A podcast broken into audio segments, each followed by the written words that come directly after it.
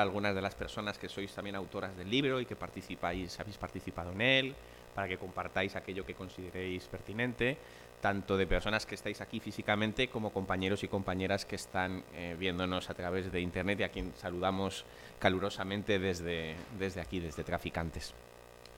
Y por supuesto también eh, con vosotros y con vosotras, es decir, la posibilidad de que pues también preguntéis, aprovechéis que están aquí para que les hagáis todas las preguntas que os parezcan oportunas sobre este libro tan, tan necesario.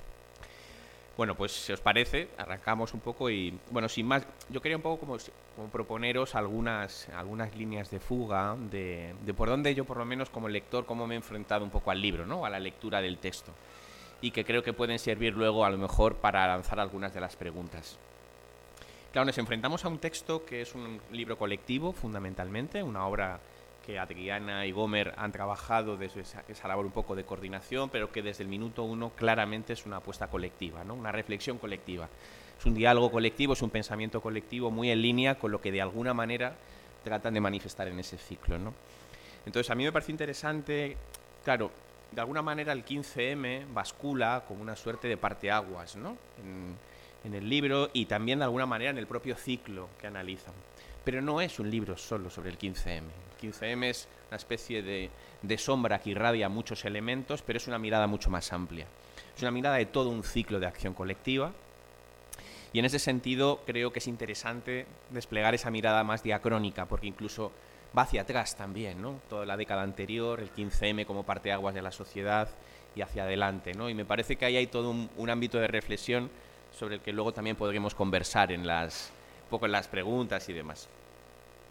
Luego, además, también es un libro que no desatiende eh, la, el ámbito internacional, eh, entenderlo también desde una lectura internacional, fundamentalmente con dos miradas, ¿no? América Latina y en este caso Europa a través de Grecia, ¿no? Y por tanto, esa dimensión internacional como que también es una cuestión interesante, ¿no? Y además es una mirada de ciclo, pero también es una mirada del ciclo justo anterior, la década anterior, que en el caso español muchas veces ha quedado como, como opacada, ¿no? como un poco silenciada. Es como si no hubiese habido acción colectiva previo al 15M. ¿no?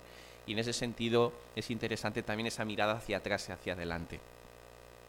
Luego también poner en valor, por lo menos al leerlo, claro, es un libro que sobre todo lo han desarrollado investigadores e investigadoras del ámbito amplio de las ciencias sociales y que por tanto se inserta en una cierta tradición de estudios sobre movimientos sociales y esto tiene, es importante porque yo creo que el estudio de movimientos sociales ha cobrado mucha relevancia en las ciencias sociales durante la última década. No es que no lo tuviera, pero desde luego el ciclo de acción colectiva internacional colocó este objeto de estudio, que no es un objeto de estudio porque es un espacio político de reflexión, lo colocó en el centro también de las propias ciencias sociales y, y ahí también hay como una serie de cuestiones sobre las que quizá merezca la pena que podamos reflexionar o pensar, ¿no? Luego además también es un libro que apuesta claramente por esa idea tan manida de la interdisciplinariedad. ¿Qué es eso, no? De pronto hay diferentes perfiles, diferentes visiones y lo hace de una manera desacomplejada, lo hace de una manera absolutamente libre y, lo hace desde una posición también muy reivindicadora de que son muchas las posibles aproximaciones que puede, que puede haber. Y luego también me parece que es un libro que manifiesta o pone encima de la mesa como esto del trabajo con movimientos sociales abre profundos desafíos, si me permitís un poco la palabra, epistémicos. Es decir, desde dónde pensar, cómo pensar, cómo te sitúas, eh, qué rol tienen que tener las personas que investigan, cuál es su diálogo con los materiales empíricos, qué pasa si se hace investigación situada en un ámbito que no es propiamente la academia. ¿no? Es decir, yo creo que es un libro interesante también para ver las diferentes posiciones desde las cuales pensar y construir conocimiento en torno a la movilización social. Y luego, una cuestión que también me parece muy interesante del libro, y se ven mucho de los textos, es que mucho del conocimiento que ahí se plantea está hecho en lo que la, una investigadora argentina que, estu que estudió las asambleas barriales durante el corralito llamaba el conocimiento en el bordado de las prácticas. Esa idea de producir conocimiento desde las prácticas, desde el lugar donde se está desarrollando la propia acción colectiva. ¿no? Yo creo que ahí en el libro esto está muy presente ¿no? y se nota de una manera muy, muy clara. ¿no?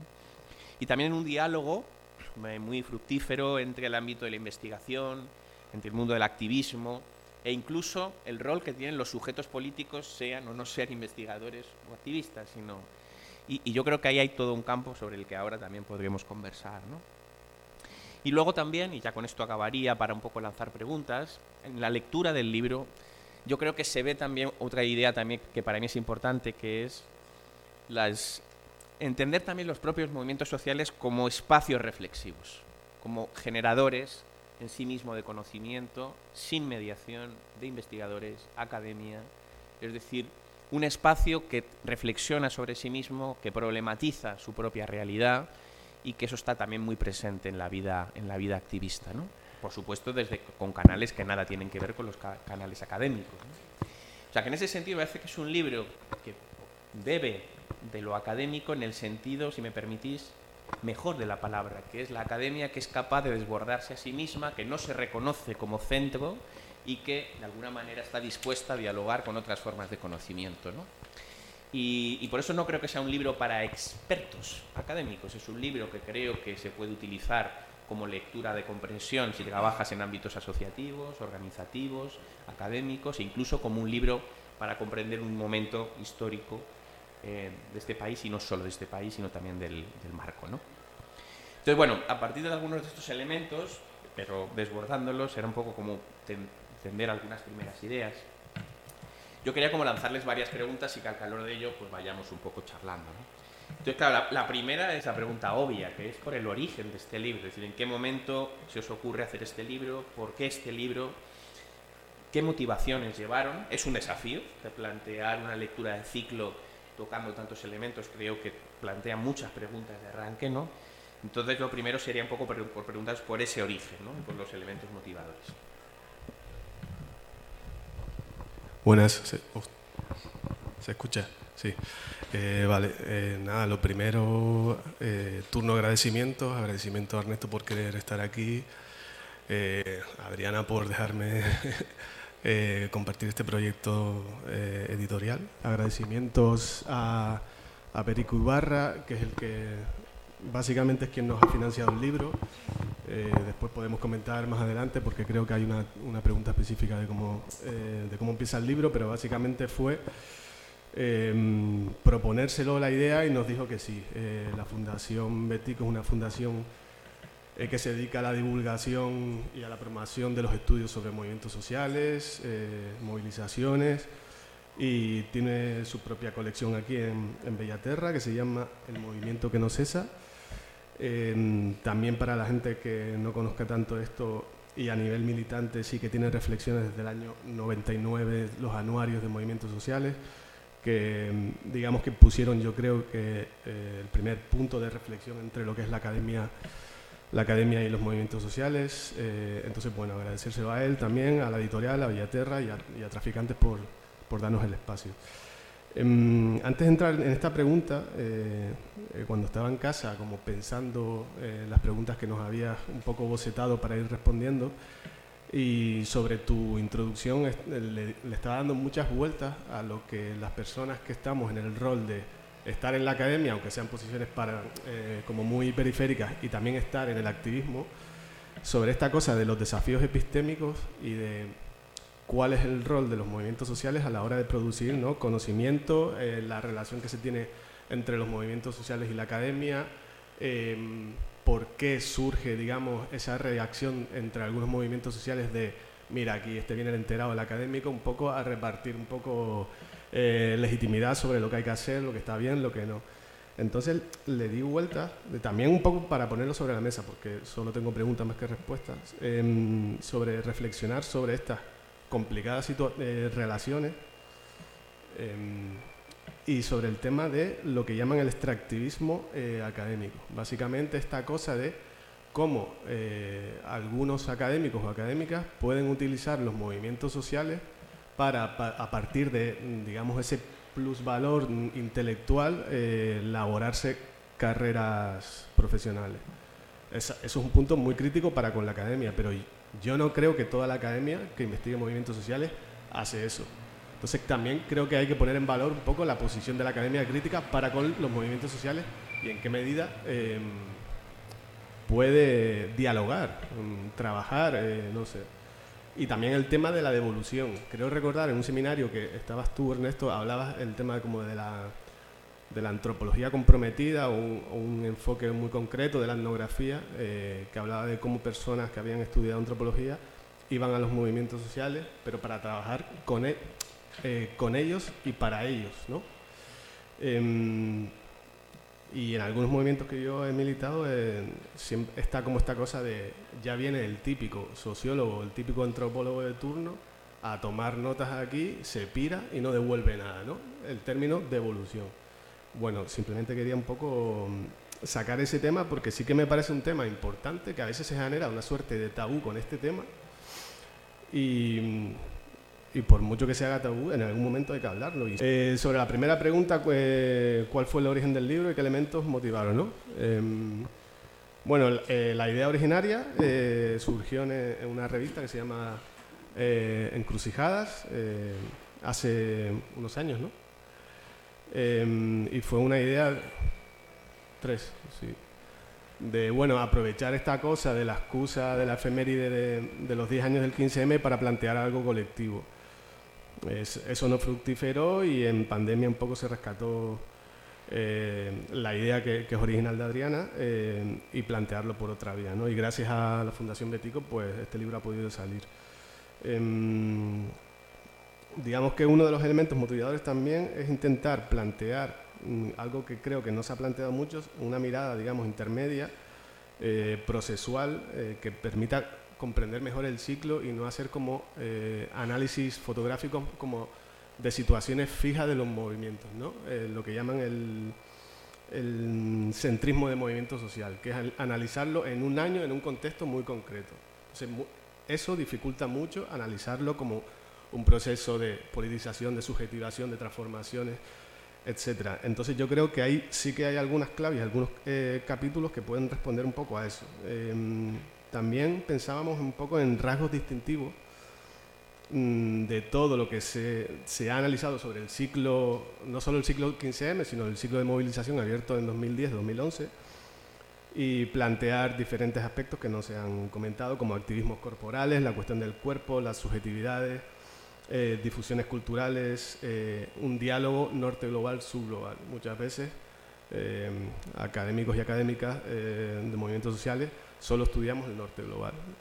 Y creo que pensando en el sur global también, hay algunos capítulos sobre el sur global, podemos tener, digamos, algunas claves de cómo los movimientos transmiten innovaciones, ¿no? Unos con respecto a otros y, ese efecto de viralización de la protesta se puede entender mejor.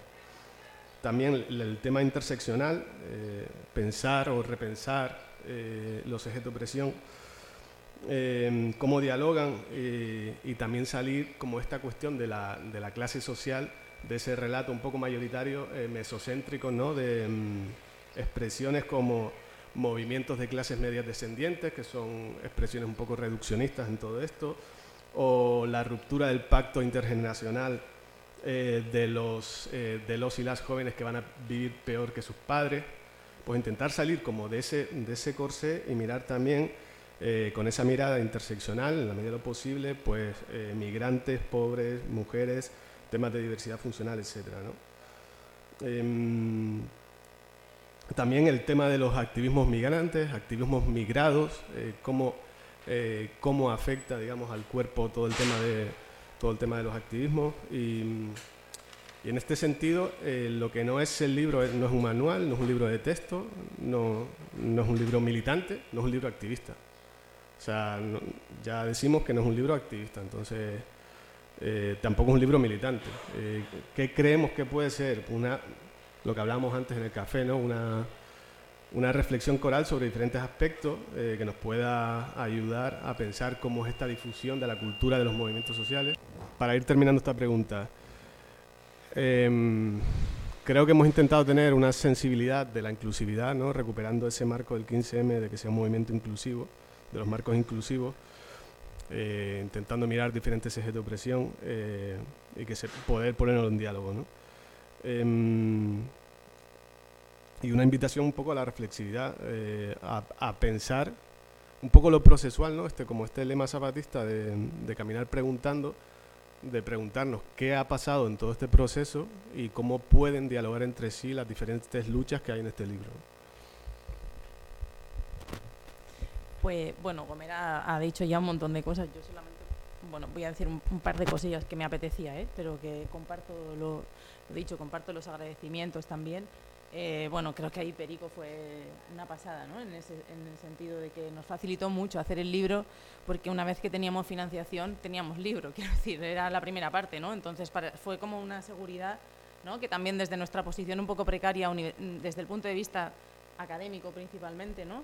Em, o profesional, en el sentido profesional, sí que era un poco de que íbamos a invitar a muchas hermanas y hermanos mayores, ¿no? A la gente mayor que leemos, que admiramos y también necesitábamos, bueno, de alguna manera, como que fuese que fuese bastante certeza que iba a salir el libro, ¿no? Que, y, ahí Perico pues nos apañó enseguida, fue como muy fácil todo, eh, total libertad.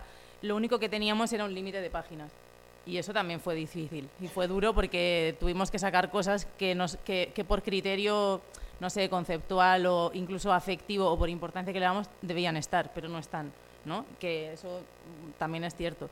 También hay algunas cosas que no están porque no encontramos a nadie que las escribiese o que nos fuese fácil encontrar a alguien que las escribiese o en francés o en inglés y poderlas traducir. Bueno, que ahí tuvimos algunos, ¿no? Eh, recuerdo, por ejemplo, del movimiento... Mm, 23 de junio en Senegal que buscamos a alguien que escribiese y no encontramos, y seguro que hay, ¿eh? pero no, llegamos a encontrar, ¿no? Por ejemplo, que nos hubiese gustado un montón ver también esa parte de África, África profunda, ¿no? ¿Qué pasa, no? Porque más allá de primaveras árabes, pues ha habido otros ecos que también han sido menos conocidos, que esa era una de las cosas también que nos parecía importante.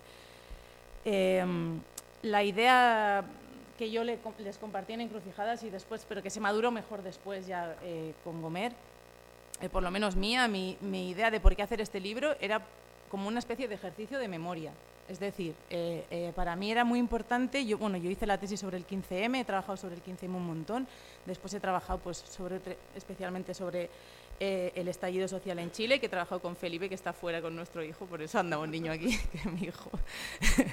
Pero bueno, no, no, no, es posible, vamos, a mí me está poniendo muy nerviosa ya, yo me despisto mucho, entonces, bueno, el tema que mm, eh, que, yo sí que había asistido a un reduccionismo muy fuerte sobre la memoria del 15M, que creo que lo hemos asistido todo el mundo, especialmente por un marco eh, pues de legitimismo político ¿no? que plantea que bueno, eh, hemos hecho partidos políticos. Entonces ahora el punto de partida, que esto pasa siempre en política, el último acontecimiento o el que se señala como más importante, reescribe lo anterior. ¿no? Entonces como intentar salir un poco, no solamente en el 15M, sino en otros procesos. Las primaveras árabes que son, va nada, algún dictador que cayó, luego los hermanos musulmanes por ahí teniendo el poder, ¿no? Como un poco que había en el ambiente un poco esta, esta cuestión, ¿no? Cuando seguían habiendo ecos, ecos súper potentes, los últimos ecos son potentísimos, el Black Lives Matter, eh, Hong Kong, Chile, o sea, son súper potentes, eh, y otros que se nos quedaron mientras hacíamos el libro, porque Colombia, Ecuador, todo esto sucedió mientras estábamos, ya, ya teníamos como el manuscrito cerrado, entonces como que también está esa parte un poco de, del acontecimiento, pero sí que nos parecía importante rescatar eh, todas o intentar aproximarnos a, yo que sé, a rescatar las máximas luchas que pudiésemos, de esas luchas que estaban o invisibilizadas, poco reconocidas o completamente desaparecidas. O sea, los activismos de la diversidad, eh, por ejemplo, que estábamos hablando antes, ¿no? de eh, cuerpos diversos, en concreto las autoras, ¿cómo le llaman? activismos, no sé si están por acá. Eh, lo tenía anotado por aquí, pero no. Activismos por la discapacidad, ¿no? Quiero decir, eso está completamente invisible. Nadie, eh, que cuando se habla del 15M o cuando se habla de lo que pasó, nadie habla de esto. Y fue súper importante, es súper importante. No solo para las personas que participaron, sino porque es un elemento, o sea, ahí ya, ya estábamos viendo también el germen de un empuje hacia el reconocimiento de derechos, de ampliación, no sé, de la concepción de ciudadanía, que se está empujando desde ahí. Entonces nos parecía importante rescatar al máximo pues estas, estas experiencias, luchas, etcétera, que aun siendo súper importantes están bastante invisibilizadas desde esta lógica de si no acaba en el marco de la política eh, institucional, entonces eh, como que en realidad tampoco fue tan potente o en realidad, pues no sé, el balance se nos hace muy difícil, por tanto decimos, va, tampoco fue para tanto, ¿no? Eh, eso por un lado. Y luego también respecto un poco a esta parte de de cómo nos situábamos, que es, que siempre muy complicado, yo creo, para quienes estamos un poco en el paso, que aquí vamos un montón de gente, casi, yo creo diría que todo el mundo que está en el libro y casi posiblemente la mayoría de las que estáis aquí, un paso entre la academia, en, el activismo, eh, una, una, experiencia también en la academia que siempre a veces, o sea, perdón, en los activismos un poco a veces angustiantes si te dedicas a hacer investigación sobre, sobre eso, ¿no? O sobre luchas cercanas o próximas a las que habitas. Em, que siempre es muy tenso y es muy complejo. Eh, existe lo que ha comentado Gomer, existe una instrumentalización y eso existe, ¿no? Y también em, acaparar la portavocía, por ejemplo, no sé, de, de, las expresiones políticas, etcétera, existe, pero también existen otras otras, otras formas y de hecho lo que queríamos era intentar hacer algo diferente, no sé, ¿no? Como intentarlo, intentar juntarnos a escribir un libro con mucha gente, que eso también fue un reto, pero intentar escribir un libro no para la academia, aunque fuésemos gente que habitábamos la academia y que está, eh, o sea, y que obviamente hemos puesto, eh, no sé, las herramientas que también como, como gente que habita la academia tenemos, ¿no? De análisis, etcétera, pero que intentase ser un libro que pudiese ser leído por más personas que eh, el propio gueto académico, ¿no? O sea, un poco, esa era un poco la, mm, como la idea.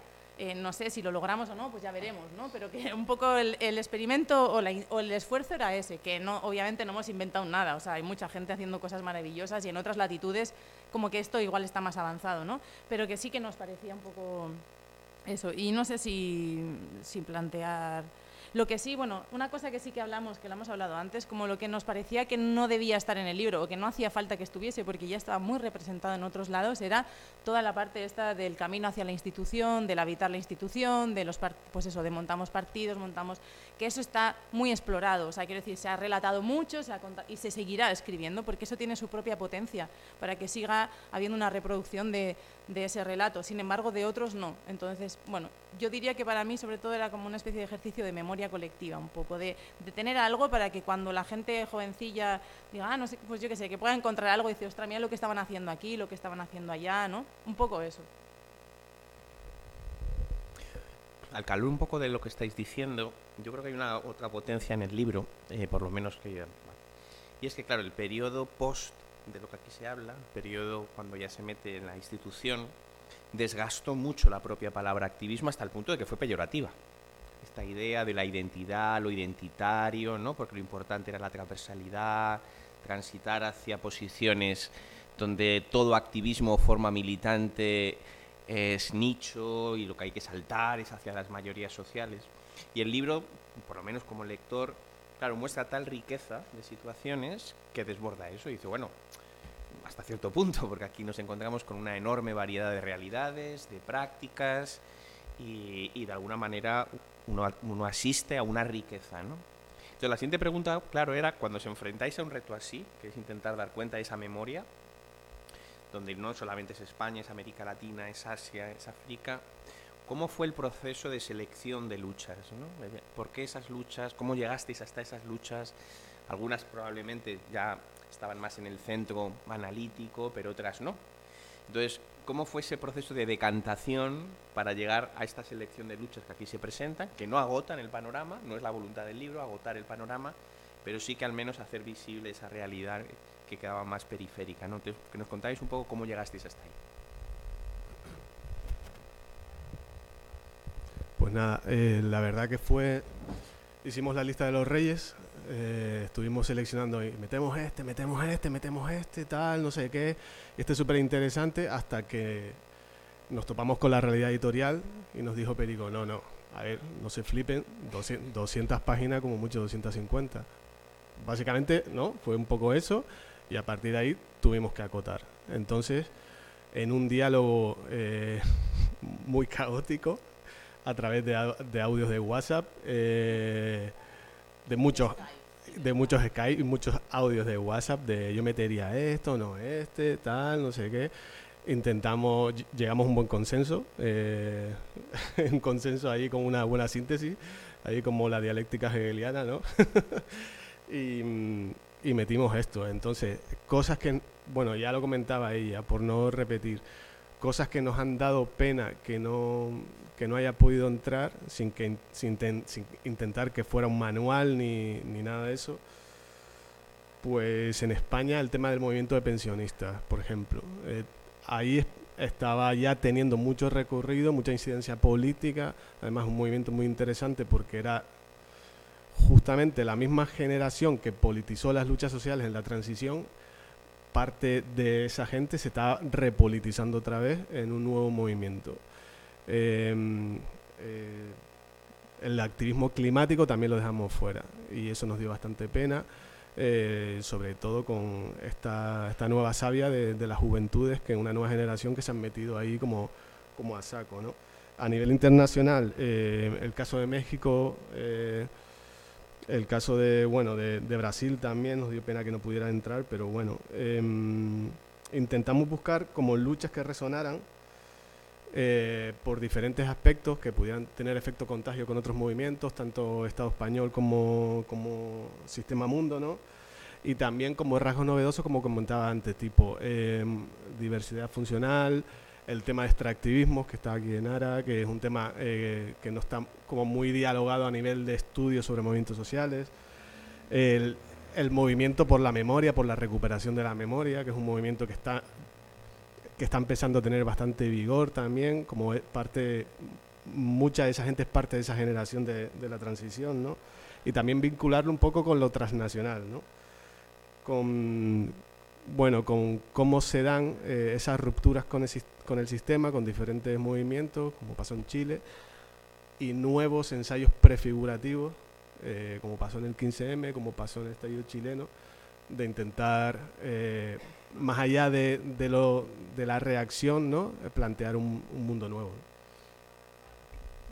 No, simplemente iba a añadir que un, algo que sí que estuvimos buscando, de las cosas que buscamos y no encontramos, que de nuevo seguro que alguien, alguien hay que esté haciendo esto, pero no llegamos a encontrarle, estuvimos buscando y que nos interesaba mucho era eh, ver un poco qué estaba pasando en el panorama español, eh, o del Estado español, con personas, eh, con movimiento de personas racializadas, ¿no? que empezaba también al calor del Black Lives Matter, hubo cierta, cierta resonancia en España, obviamente con organizaciones que ya tenían su trayectoria y tal, pero también algunas un poco eh, diferentes. Y eso, por ejemplo, tampoco llegamos a encontrar a nadie que, pudiese hacerlo.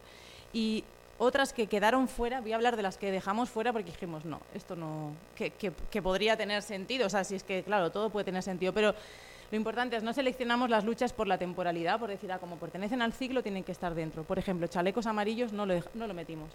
Y podemos discutir si debería estar o no, ¿eh? Tampoco es que digamos, no, no, no tiene nada que ver, no, sí tiene algo que ver, pero nos parecía que era muy difícil eh, políticamente cómo encajábamos chalecos amarillos en el crisol que habíamos en el panorama, ¿no? No era tan fácil. Eh, también Occupy Wall Street también lo dejamos fuera, que también, ¿por qué? Pues porque ya todo el mundo sabe. Quiero decir, no sé, era algo que, que sí que es, importante y de hecho conectaba muy bien con el 15M. Eduardo trabajó esto y, pero, y es súper interesante, pero eso era como, bueno, esto y, la última también que iba a decir de las que sí que, no, que está ahí Amarela, eh, una que nos hizo mucha ilusión era el tema de caravanas migrantes, que nos parecía que es un tema que, que se suele dejar eh, de lado, no, no se entiende como, como, repertorio de movilización y es fundamental, ¿no? Entonces, ¿qué está pasando ahí también? Y ese, ese trabajo nos, nos alegró muchísimo que estuviese también, ¿no?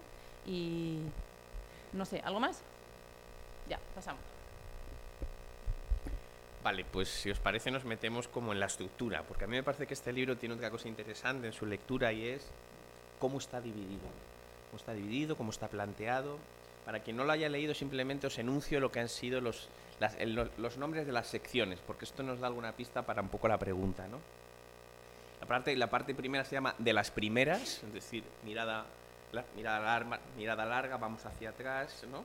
Y ahí atendemos lo que serían procesos en Grecia, primavera árabe, las que fueron antes, lo que han cambiado o ha terminado de consolidarse, que también tiene esa mirada retrospectiva y es interesante, ¿no? Y hacia, hacia atrás y hacia adelante como ciclo. Y luego muy interesante las dos siguientes, ¿no? Las que implican poner más el cuerpo y por último los últimos ecos, ¿no? Y quería un poco preguntaros por esta estructura. ¿Cómo llegasteis a esta estructura? ¿Por qué esta estructura?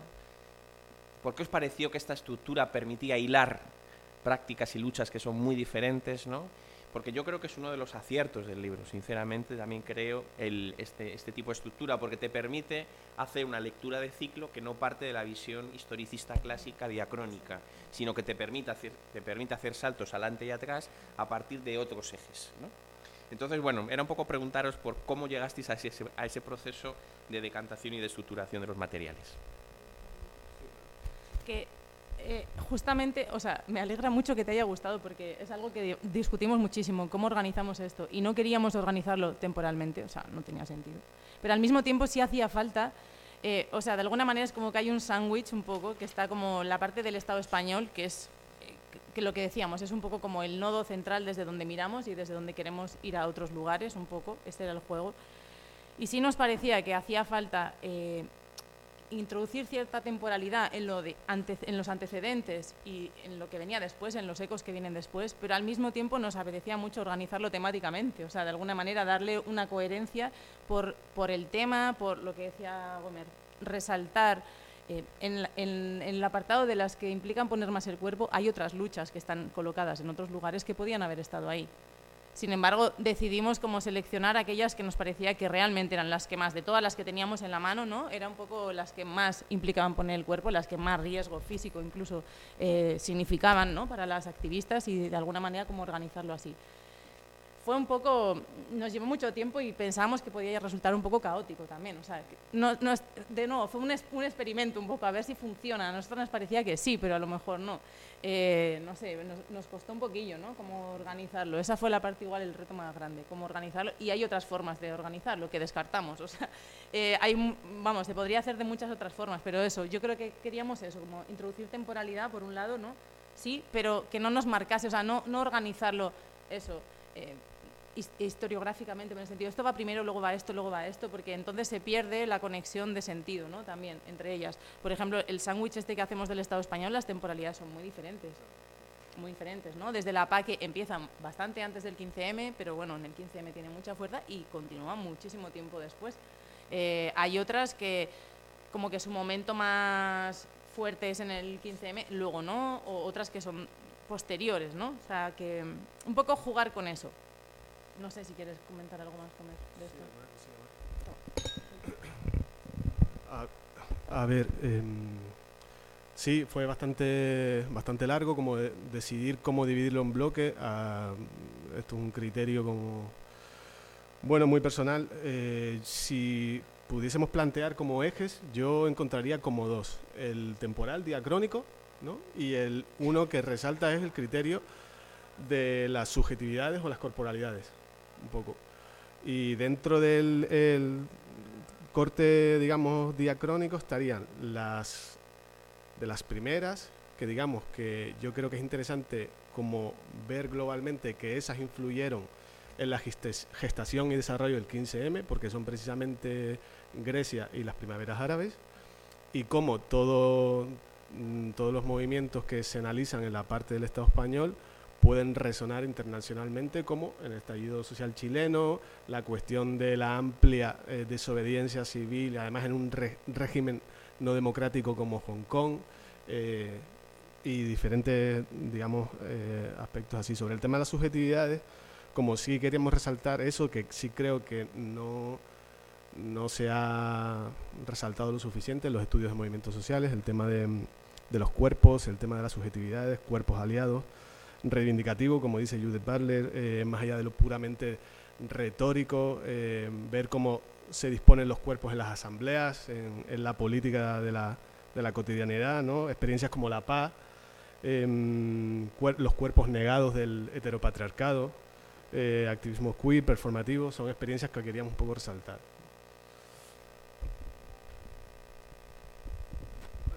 Fijaos, al escucharos, em, una sensación que yo tuve con el libro es que a mí me gustó mucho y es te enfrentas a una lectura de ciclo, pero es una lectura iterativa, en el espacio y en el tiempo.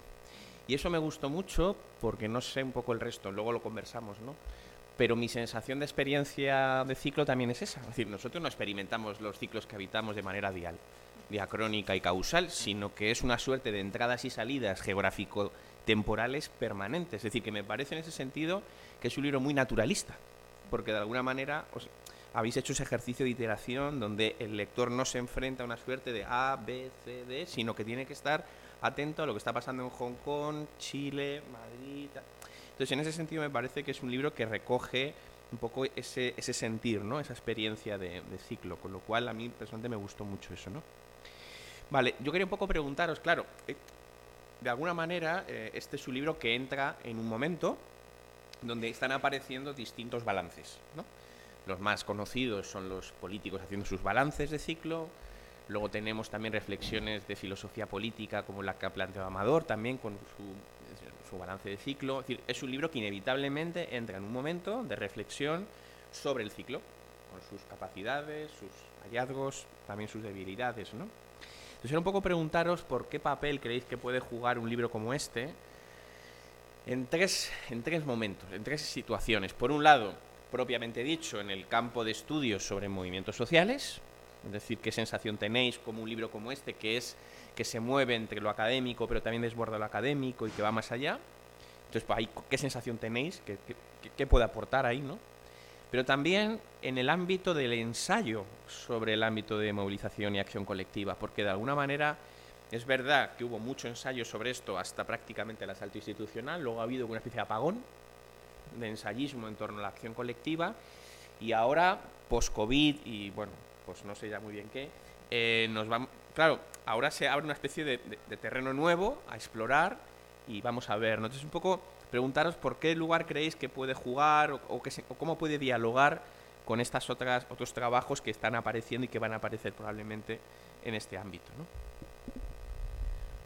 Pues la verdad que no tengo ni idea.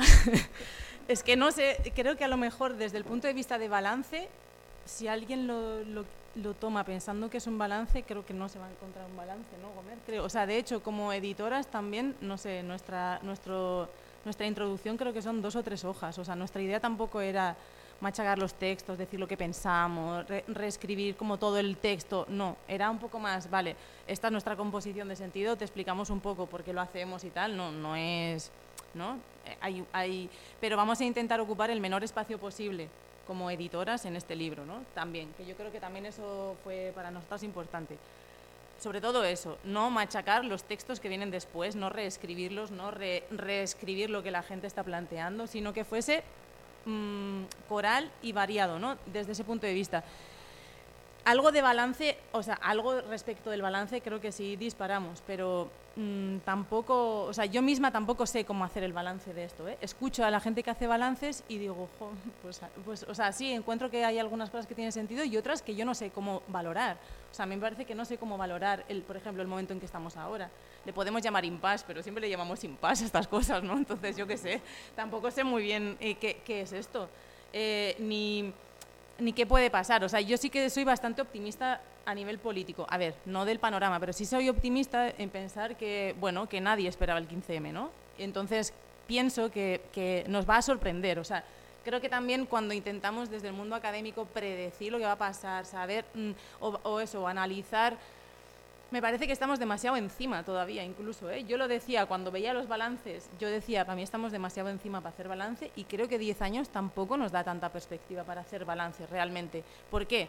Porque cuando hablamos de movimientos sociales, si hablamos de balance en, en tanto a incidencia y todo esto, la incidencia suele ser a nivel cultural y la incidencia cultural cuesta en que emerja y, sea, y se manifieste y, puede estar, y podemos estar viviendo una transformación. No lo sé, a mí hay una cosa que sí me sigue dando vueltas, como qué pasó con esto de la autonomía, ¿no? ¿Qué pasó con el empuje hacia, ¿no? hacia la ampliación de formas de democratización de la vida política? ¿Qué pasó con eso? Que yo creo que era como el...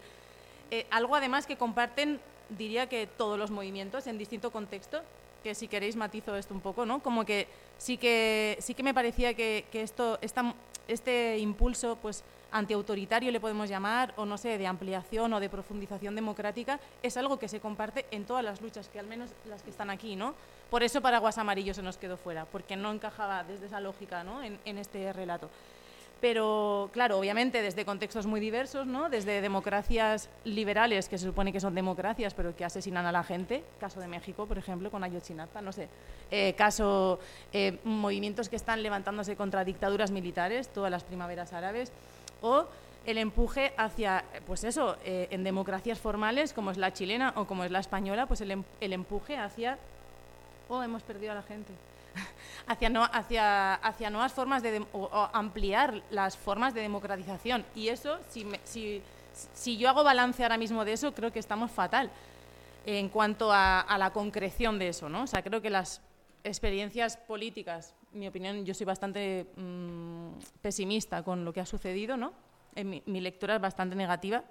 Eh, no sé si merece la pena o no, eso no lo sé decir, pero sí que es un poco negativa, sobre todo respecto a eso. Ese empuje de democratización, ¿qué ha pasado con él? ¿no? ¿Y qué hemos hecho con él? y sobre todo esta otra idea también de autonomía, de autonomía, de autonomía, ¿no? que eso está súper presente en el 15M y insisto, yo creo que en todos los movimientos. ¿no? Mm, ¿Qué ha pasado con eso? Eh, ahí no lo sé. Entonces, volviendo a la pregunta, si, ¿cómo va a dialogar esto con los balances?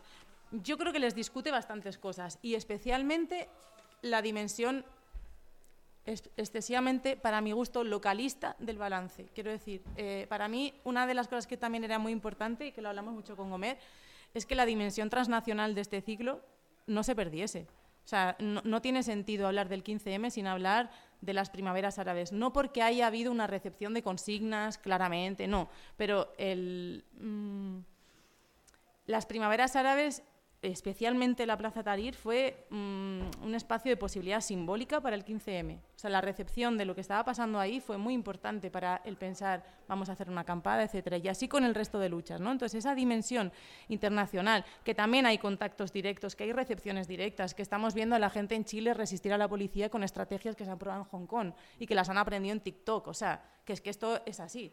Entonces, eh, o sea, quiero decir que esta dimensión transnacional no es solo algo que a nivel analítico digamos, no, sí, que tiene sentido, no, es que se concreta en prácticas activistas, se concreta en recepciones de manuales, de, propuestas, en recepciones, incluso en en me sale decirlo como en chileno un poco, en, acompañamientos y en, en, denunciar lo que le está pasando a otra gente, que es fundamental. O sea, que internacionalmente, que otros países se estén movilizando por lo que está haciendo ¿no? la represión que está llevando la policía en este país o tal. Yo creo que esa, esa parte, creo que este libro discute mucho a otros balances justamente por ahí. O sea, el, punto mm, excesivamente español, diría yo, o del Estado español que se hace de, esto.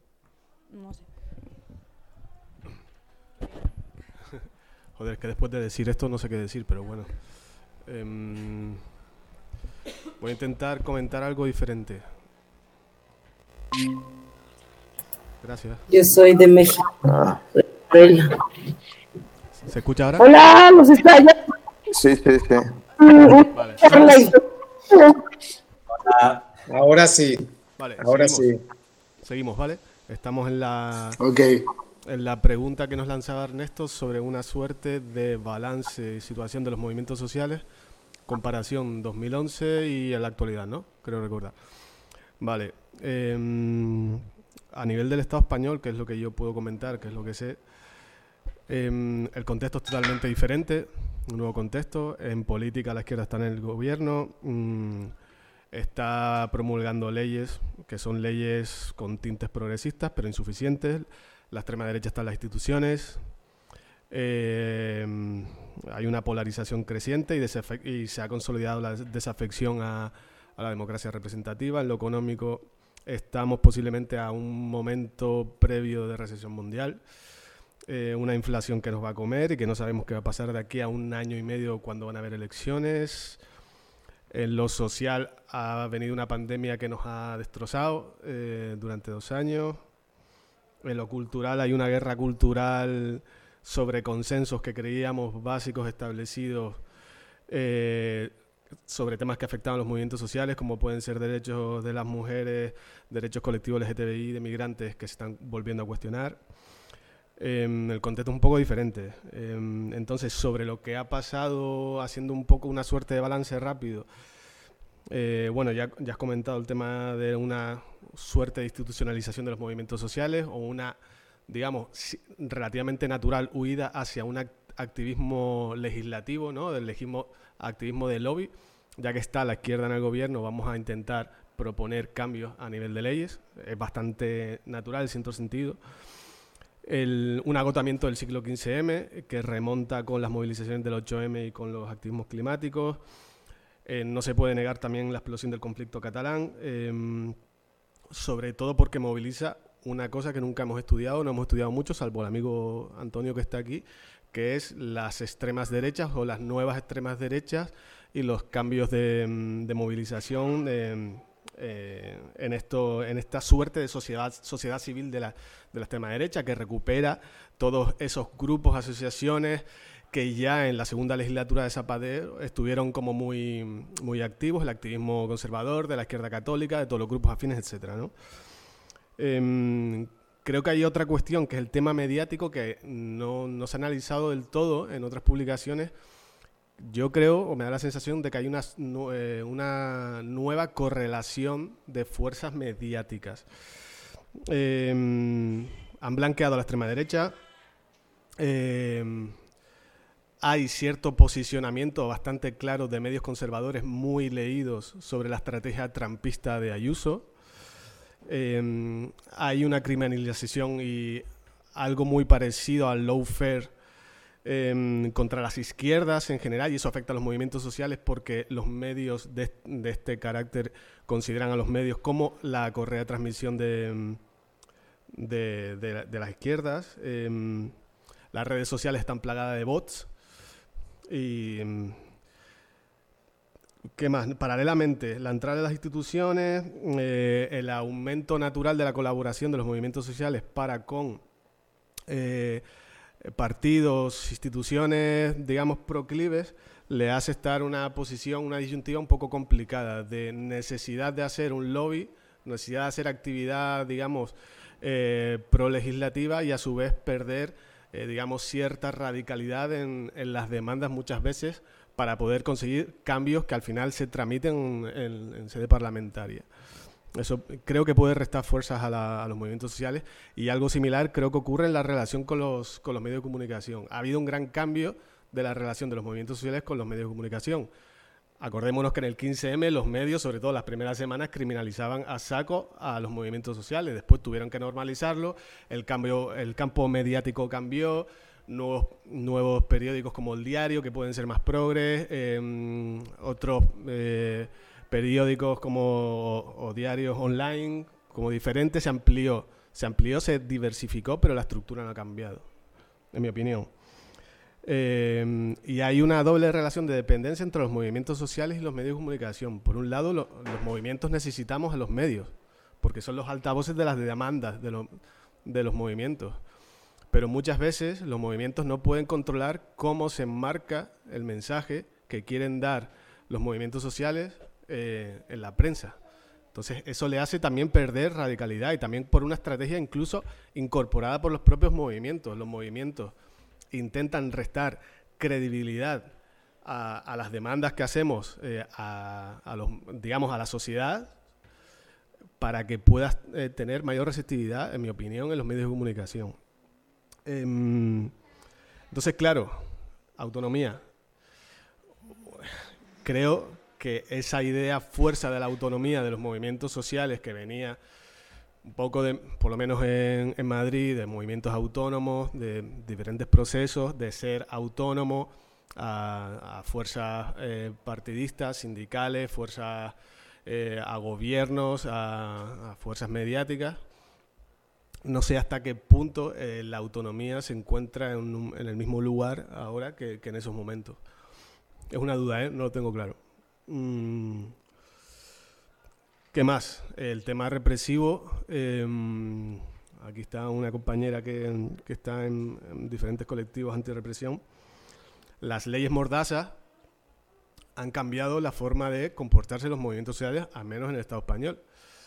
Antes te la podías jugar en acciones de desobediencia civil y ahora te lo piensas un poco, porque las multas que te caen son multas muy cuantiosas y eso ah, genera un efecto de desafección a los activistas. Eso es así. Em, y también generan, yo creo que un cambio de repertorio. Todos los repertorios se estudian más para intentar sortear esa suerte de, represión soft, em, etcétera, ¿no? Em, y después otra idea que quería rescatar es la idea que tiene Alberto Melucci sobre las redes sumergidas, digamos que son redes de movimientos sociales que en los, en los momentos de desmovilización intentan trabajar para incorporar nuevos, nuevos temas a la agenda pública, eh, que se relaciona también con un concepto que a mí me gusta em, de Berta Taylor, de um, que se traduce algo así como movimientos en suspensión, que es intentar en momentos de temporalidades de desmovilización, plantear nuevas estrategias de los movimientos sociales para incorporar, digamos, hacer esa tarea cultural de cambio social, ¿no? De los movimientos sociales, incorporar nuevos temas. Entonces, en ese sentido, creo que, por ejemplo, en, en el movimiento feminista, la ley trans y la regulación del trabajo doméstico no se puede entender sin el trabajo de esas redes sumergidas previas en el movimiento incluso animalista, la ley de protección animal no se puede entender sin eso, o incluso en la, en la derecha, en la extrema derecha, em, nueva agenda mediática que quieren meter, nueva agenda política como las nuevas leyes, el tema de la familia, no se puede entender sin todo ese proceso que, que han tenido durante, durante el ciclo previo y este ciclo. Y en la actualidad lo que hemos tenido es una pandemia que, mm, bueno, compartir brevemente unas reflexiones de, una investigación que hemos hecho en, la UNED en colaboración con Claxo sobre los impactos que ha tenido la pandemia en los colectivos activistas, ¿no? Ahí está Curro, que también puede comentar si quiere después. Básicamente la pandemia se carga un ciclo álgido de movilización de dos movimientos, del, del movimiento 8M, el movimiento feminista, y los activismos climáticos, se los carga. Eh, en el corto plazo, eso genera la suspensión de lo que se, considera eh, carreras militantes. No olvidemos, sobre todo en el caso de los activismos climáticos, eh, es una generación muy joven.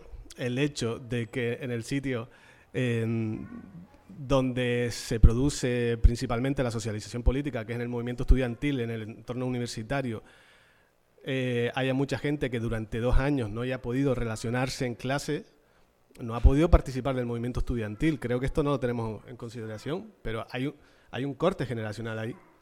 Hay una falta de transmisión de cultura activista a esa generación. Y muchas veces, partiendo de la autocrítica, ¿eh?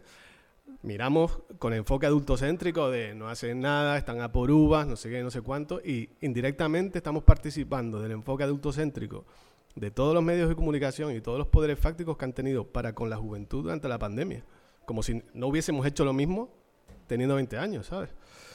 Em, y a nivel de impactos estructurales, eh, la pandemia creo que ha ayudado a sedimentar una cuestión que ya estaba en los movimientos sociales, que es el tema de la salud mental. Eh, la salud mental se está empezando a tratar de forma activa por parte de los colectivos activistas. Y todo eso también relacionado con la necesidad de los cuidados, cuidados colectivos. Muchas veces están los individuales, pero los cuidados colectivos.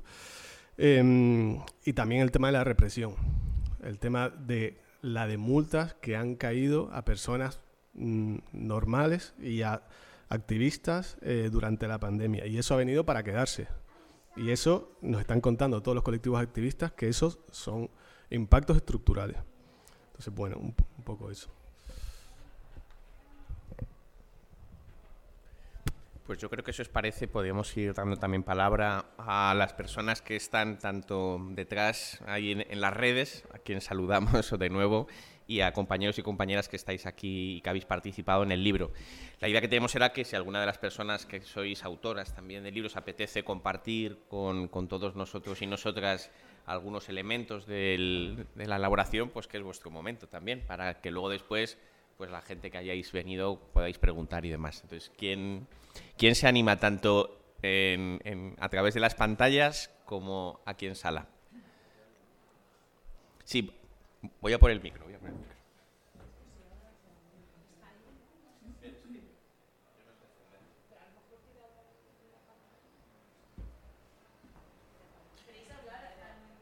Ah, Miguel, Miguel, dale, dale, Miguel. A ver, ¿qué, tal se me escucha? ¿Bien? Perfecto. Vale. Bueno, ante todo, un saludo a todas y todos los que estáis por ahí. Y felicitaciones por haber sacado el libro adelante. Em, bueno, tengo que decir que lo primero es que en 6.000 palabras es muy difícil contar un movimiento social. O mejor dicho, dos. Porque en el caso de Hong Kong fueron realmente dos movilizaciones muy potentes en dos periodos. Pero por otra parte, también os agradezco mucho la oportunidad porque creo que a nivel internacional la imagen que se ha tenido de esas movilizaciones ha sido bastante eh, distorsionada.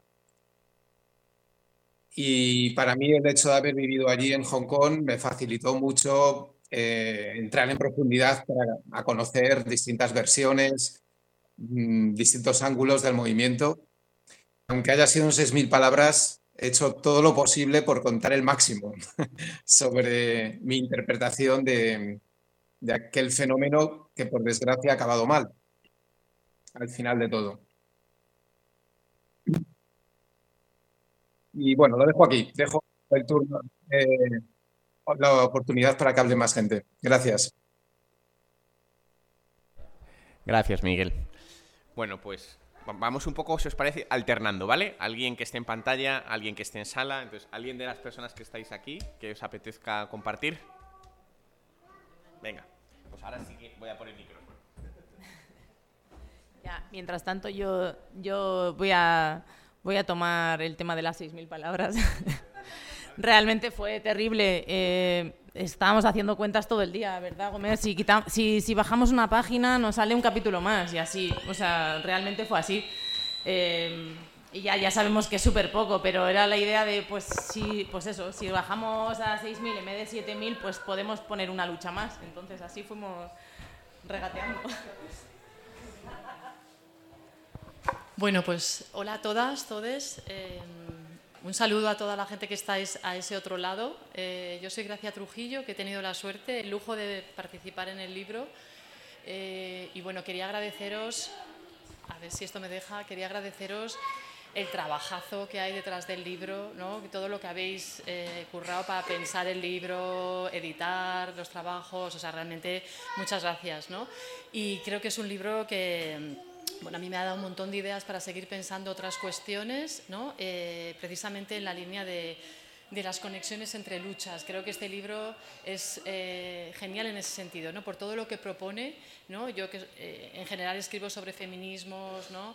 15M, eh, lucha LGTBI, queer y tal, pues me ha permitido pensar otras muchas cosas, ¿no? como vosotros decíais, ¿no? de vosotras, de, de dónde veníamos. Bueno, Adriana ha escrito sobre, por ejemplo, toda la cuestión de la lucha antifranquista y cómo esas herencias ¿no? llegan al 15M. Yo también he escrito, por ejemplo, como con el tema de la autonomía también desde los feminismos y la lucha queer y cómo eso ¿no? Eh, cristalizó de alguna manera en, los feminismos y la lucha transmaricabollo del 15M, que por cierto, tengo aquí a tres compas de la Asamblea Transmaricabollo de Sol, a Tomás, a Javi y a Mónica, eh, que somos una asamblea que hemos estado activas, y yo también, hemos estado activas eh, más de una década. Realmente hemos estado haciendo cosas hasta la pandemia. Y en la pandemia ahí nos quedamos ya, claro, muy más atomizadas todavía, pero bueno, yo creo que estamos, a veces decimos, en plan cédula durmiente, ¿no? O sea que bueno. Y quería comentaros esto porque el libro me ha encantado también porque yo, eh, no sé, he acabado súper aburrida estos años de, ir a, congresos o a dar charlas o a presentar trabajos y que la pregunta del millón siempre fuera, bueno, pero el impacto del 15M al final, pero ¿cuál ha sido? ¿no? Y entonces tienes que partir a hablar de las redes sumergidas de Melucci y de cómo los eh, desbordamos las plazas y nos fuimos a los barrios y en fin, ¿no? Y entonces este libro creo que va en, tiene esta otra mirada totalmente distinta, ¿no? Eh, que huye de ese, de ese, marco, ¿no? Del impacto que es Podemos, pues hombre, no, eh, muchísimo más, ¿no? Y, en este sentido quería compartiros que mi experiencia escribiendo el capítulo sobre feminismos y la Asamblea Transmarica Bollo de Sol es que como al principio la idea era un poco como, bueno, el recorrido de todos estos años, yo me vi un poco en la cosa de decir, claro, esto no lo puedo escribir yo sola. Eh, de repente hay un poco lo del desafío epistémico, ¿no? uno de los múltiples. Es como yo tengo que convocar a mis compañeras, compañeros y decir, oye, hacemos grupos de discusión, o os hago entrevistas, o hacemos, no sé, nos vamos un fin de semana mm, al campo y en uno de los correos con Adriana me dijo, bueno, estamos hablando de recorridos de 10 años, pero que huíamos un poco de lo del balance, ¿no? Y de repente dije, ay, menos mal, ¿no? Porque me veía con una responsabilidad de hacer un balance sobre nuestra asamblea que, claro, nada más lejos de mi intención, ¿no? Me parecía que ni yo podía escribir sobre esto sola y que era otro trabajo mucho más complicado. ¿no? Bueno, y por no, enrollarme mucho más, eh, me ha llamado mucho la atención que comentarais, precisamente con todas estas otras miradas, los desafíos epistémicos, etcétera, que comentarais que no es un libro activista ni militante, y yo creo que, vale, que entiendo o intuyo por dónde vais, pero creo que precisamente este libro desborda a tope, descentra mucho la cosa académica, contribuye a, a, derribar muchos de estos muros entre la academia y los activismos, aunque solo sea porque muchas de las que escribimos estamos en ambos espacios, ¿no? Entonces, no sé, eh, ¿cómo tendría que ser un libro activista eh, si este no lo es? Porque yo creo que que sí, que tenemos mucho el formato de la academia al escribir y al publicar, pero yo aquí le veo, le veo una militancia en el mejor sentido, ¿no? de proponer esas otras miradas, fijaos esas otras luchas que no están en otros libros, ¿no? esos otros espacios, en fin. yo solo voy a decir una cosa, que, a ver, en parte yo creo que sí, me parece a mí, ¿eh, Gomer? No sé. Pero yo pienso que si yo digo no es un libro activista, es por el respeto que le tengo al activista, ¿no? A pensar, no, lo activista sale de una asamblea, ¿no? Y sale de una asamblea con más gente. No puede ser, no sale de mí o de dos, sale de más. Yo no sé, ¿no? Lo pensaría un poco por ahí. Y sobre todo, igual también, pues porque eso, la gente que lo hemos escrito, lo hemos escrito pues desde un análisis académico.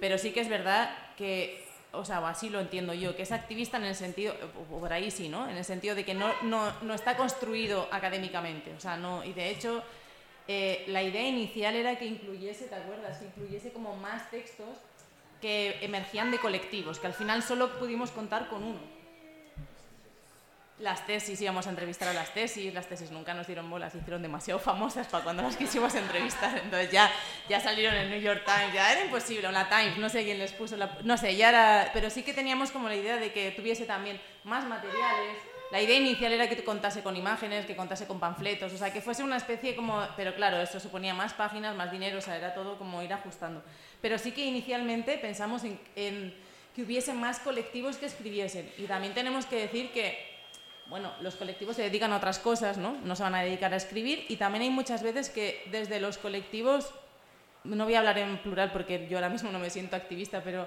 se deciden no participar, ¿no? Se dice, no, no, eso no, a eso no nos vamos a dedicar, lo entiendo porque a lo mejor la urgencia activista va para otro lado, ¿no?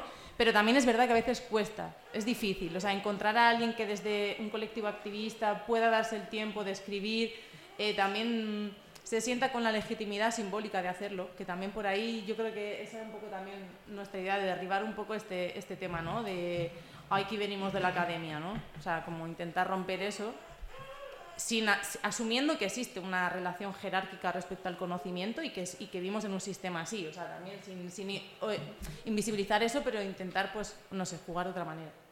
¿Quieres saber?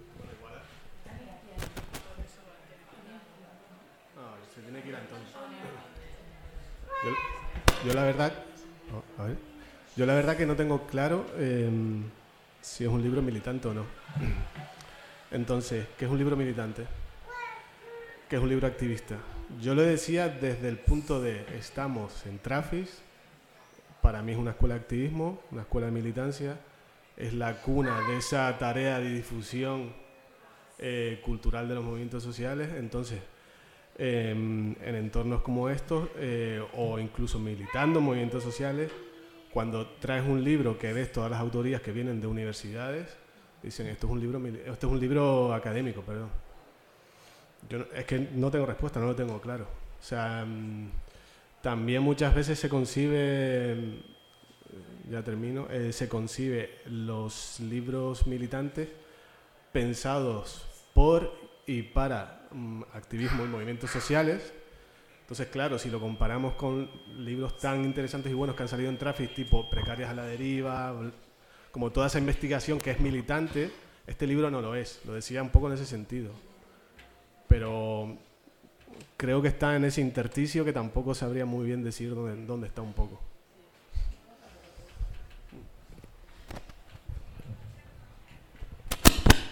Si os parece, damos la palabra a alguna persona que está en la pantalla. ¿Alguno o alguna se anima a hablar? Y si no, seguimos aquí en alguna persona de la sala. ¿Alguien que queráis hablar? ¿Allí? ¿No? Vale. Bueno, pues seguimos un poco dando turnos aquí y en cualquier momento intervenís, ¿vale? Venga. Em, buenas. Bueno, yo soy Marta. Escribimos el último capítulo, que es precisamente el, capítulo de colectivo, si lo queremos llamar. Eh, voy a meter a gente de la pantalla eh, en el tema de... Mm, me gusta mucho esto de, de las resonancias simbólicas pero también digamos que la cuestión internacional es cuerpo, ¿no? O sea, está ahí Teo y está Marela. Amarela en cuerpo yo creo que nunca la he conocido, pero sin duda es una inspiración que viene de la academia, pero en realidad yo diría que sobre todo de la militancia. Eh, y en ese sentido, para mí no hay mucha distinción. Entiendo que para otras personas sí, pero, pero que no para todo el mundo. O sea, que, que esta cosa es, es, los grises se aclaran o no dependiendo ¿no? De, las, de, la posición que ocupas. Y Teo, pues es, o sea, es que Teo es que estaba en su casa cuando fuimos a, a, Tesalónica a conocer las clínicas autogestionadas. ¿no? Y entonces nosotras aquí estábamos luchando por la sanidad universal, pensando eh, no vamos a intentar crear sistemas paralelos, sino que las personas que han sido excluidas puedan entrar al sistema público pero en Grecia estaban eh, creando sistemas eh, desde fuera eh, como una experiencia autónoma que permitía también empujar al sistema público y, dependía mucho del contexto esas decisiones, pero aprendíamos mucho de lo que hacían los unos y las otras. ¿no? De hecho, es una inspiración y un recuerdo continuo para nosotras lo que conocimos en, Grecia ¿no? en esos años. y es una y es una inspiración, por ejemplo, la, manera que tiene de pensar Amarela y toda la gente que está con ella sobre las migraciones como movimiento social, porque para nosotras en el movimiento eh, la lucha por la sanidad universal no era solamente una cosa de migrantes, sino que era una interpelación a, cómo un sistema público puede atender a, todas las personas. ¿no? Entonces, en ese sentido, eh, hay ahí como cosas muy concretas. ¿no? Eh, pero es verdad que en el capítulo que nosotras decidimos escribir, que sí que decidimos que fuera colectivo y entonces hicimos una, sesión y la transcribimos y tal, y la leche y eso. Eh, pero también, y esto es, esto es importante yo creo, porque por, por el perfil de gente que hemos participado en el movimiento, y que nos hemos quedado, que ahora somos muy pocos, ¿no? Antes era, era muy variado y ahora somos, bueno, seis personas, vaya. Eh, eh, pues es gente que los que nos hemos quedado siempre hemos pensado el movimiento como una manera de analizar e intervenir en el sistema público, no solamente de hacer activismo, ¿no? O sea, como que un médico que está defendiendo la sanidad universal en realidad está todo el rato pensando sobre su curro, o sea, que es como un modo de análisis también, ¿no? Eh, pues, es lo que te pide estar ahí. Eh, y en mi caso, porque yo hice la tesis, es sobre exclusión sanitaria, no sobre mi movimiento, pero sí, ¿no? O sea, que estaba todo junto.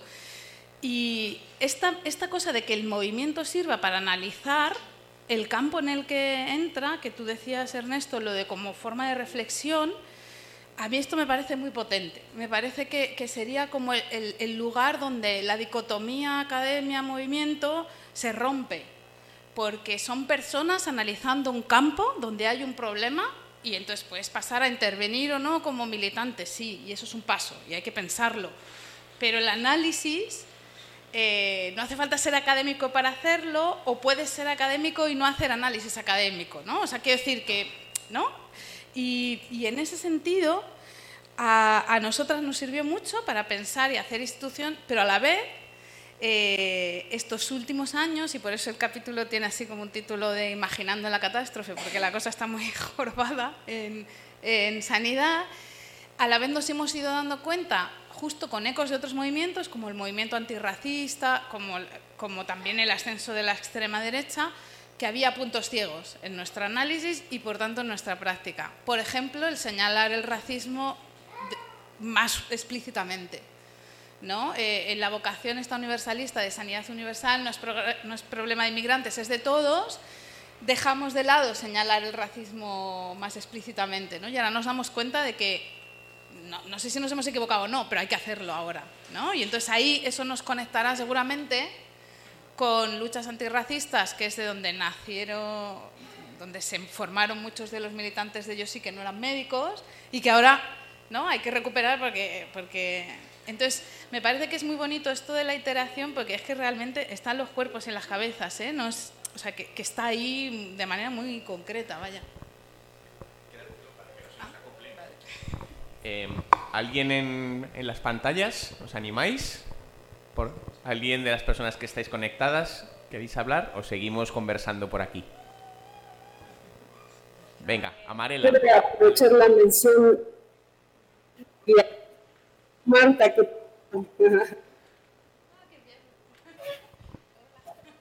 creo que van a a ver, ¿me escuchan ahí mejor? ¿Se escucha mejor? Sí, sí. Hola, ¿me escuchan ahí? Sí. Sí, pero van a tener cerrar el, no sé cómo, si no se va a hacer un eco. En fin, yo quiero darles las gracias a todas por este libro, pero sobre todo quiero darles las gracias por habernos invitado, porque nos llegó la invitación y nos quedamos, como decimos en México, de a seis.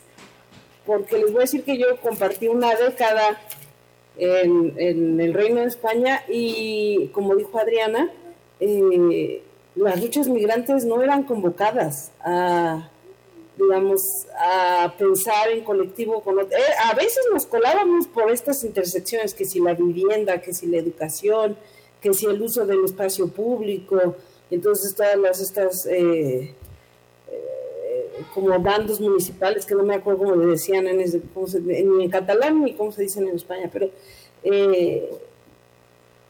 pero esas luchas eran concretas, eran intersecciones eh, muy, digamos, muy celebrables, pero para nada había en el imaginario colectivo de los movimientos eh, del Estado español la idea de que, las luchas migrantes eran un actor de ese tramado, ¿no? Eh, no lo era ni en, la, ni en el movimentismo ni en, lo, ni en la sociología de los movimientos sociales. Me acuerdo que me costó mucho trabajo abrir una mesa sobre luchas migrantes en uno de los. O sea, realmente nos veían como marcianos, como vienen muchas otras cosas, ¿no? Hay una especie de racismo académico y también de racismo en el movimentismo. Pero también quiero decir que al interior de los, los movimientos de migrantes, ese debate de vamos a pensar el altermundo, no había tiempo, ¿no? Había que, que pelear por los papeles, que hacer. Entonces, pues yo celebro que ojalá este, este, esta invitación sea un síntoma de que la cosa cambió. Eh, para nosotras fue un ejercicio muy interesante. Hicimos un texto en el que pensamos la agencia política migrante en las caravanas por la vida en Europa y eh, las caravanas migrantes en América Central, México, que si, se que si bien se dieron en tiempos diferentes y por supuesto no se pueden emparentar orgánicamente, porque lo difícil de hacer de biografía de muchos migrantes es que no hay dirigencia, se parecen mucho a las, a las luchas más virtualizadas, ¿no? Pero estas tienen más o menos 500 años de existir, antes de los smartphones, las luchas migrantes. Es muy difícil biografiarlas porque son luchas que, que, que están en movimiento, un movimiento que están en movimientos, en movimiento perpetuo. Y, pero si bien no se les puede ligar orgánicamente, sí reconocimos ecos con esta chica Ánica que escribimos. Ella participó caminando en la marcha por la dignidad, acompañando, abrazando, acuerpando su antropología. Y yo caminé con los compañeros centroamericanos cuando la marcha del 2018. Entonces lo que hicimos fue comparar nuestras miradas y pero sobre todo fue emocionante para nosotros que se que se concediera por fin la premisa de que las luchas migrantes son necesariamente tienen que dialogar con la genealogía de los movimientos en el Estado español post-franquista.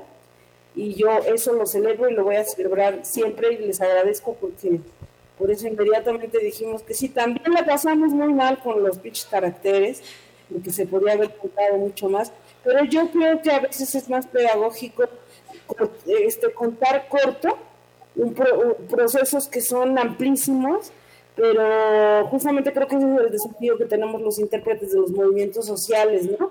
Traducir para otros y para otras que están en lucha o, que, o para seducir a otros para que luchen de una manera que sea inteligible, ¿no? De una manera que sea eh, eso, este, lúdica, y eso pasa por las extensiones y, las, y los, y los, como las, los tonos del registro narrativo. Así que bueno, decirles que me gustó mucho el libro porque ya me llegó físicamente y ya lo pirateé, perdón, a los del editorial, a todo el mundo. Y pues darles las gracias a todos porque aprendí, había movimientos que no conocía a fondo y aprendí, les agradezco y celebro el trabajo de Comer y de Adriana que tienen una paciencia infinita. Y un abrazo para todos y muchísimo gusto conocerte, Marta. Ya a ver si este otoño te conozco físicamente y podemos olernos, porque me seduce tu pluma, pero no, no, no, es la verdad es que te veo físicamente. Gracias. Gracias, Amarela. Si os parece, abrimos también incluso a personas que os apetezca preguntar, conversar, charlar algunos de los elementos, ¿vale? O sea, ya no solamente personas que han colaborado con el libro. Venga, así es que, ¿quién se anima? ¿Quién le apetece aprovechemos que están aquí para preguntarles cualquier cosa. Dale. Sí, eh, es una, una, pregunta. Habéis hablado de, de las reacciones y, eh, bueno, eh, sí, mi pregunta es sobre el espacio que tiene en el libro lo de las relaciones y articulaciones entre los movimientos a nivel transnacional. Entre, por ejemplo, he visto que se hablaba de la marea granate eh, bueno, pues la importancia que ha tenido en el Nuit debout francés. Bueno, solo quería nombrarla porque ah, no se ha nombrado hasta ahora. Em, ¿Y qué, qué, tal ah, fue lo del intento del proceso de organización de la extensión internacional? Eh, por ejemplo, en el momento que llega hasta el 15 de octubre que luego se, se deja un poco sin, ah, sin salida ¿no? con, lo de Texas Square. Em, porque habéis hablado de, lo de TikTok, pero mm, esto es más informal, ¿no? En algún momento hubo un deseo de articulación, de organización, y bueno, solo saber qué, qué espacio tiene en, el libro. Pues la verdad que ahí nos has dado, porque en realidad no tiene ninguno. O sea, de, esta parte no hemos hablado y tienes toda la razón, que es verdad que hubo un esfuerzo, un intento por una especie de articulación internacional, ¿no? que yo creo que en algunos casos sí se consiguió, pero la verdad que yo tampoco lo he investigado, o sea, yo no he llegado, mi, temporalidad de análisis más o menos llega hasta ahí, pero mm, no, ni siquiera estuve tampoco cerca de las organizaciones ya a ese nivel, ¿no? como para saber eh, de qué manera se dio. Y es verdad que no, que no hemos ido hablando, o sea, esto es un poco yo creo el juego que le queda a, quien lea y tal, de, de, las resonancias que hay entre unas y otras, porque son múltiples, ¿no? Y la, has nombrado una, hay un montón más. Y incluso otras que a lo mejor a priori no las reconocemos y que alguien dice, no, sí, sí que pasó, o sea, hubo esta recepción y tal.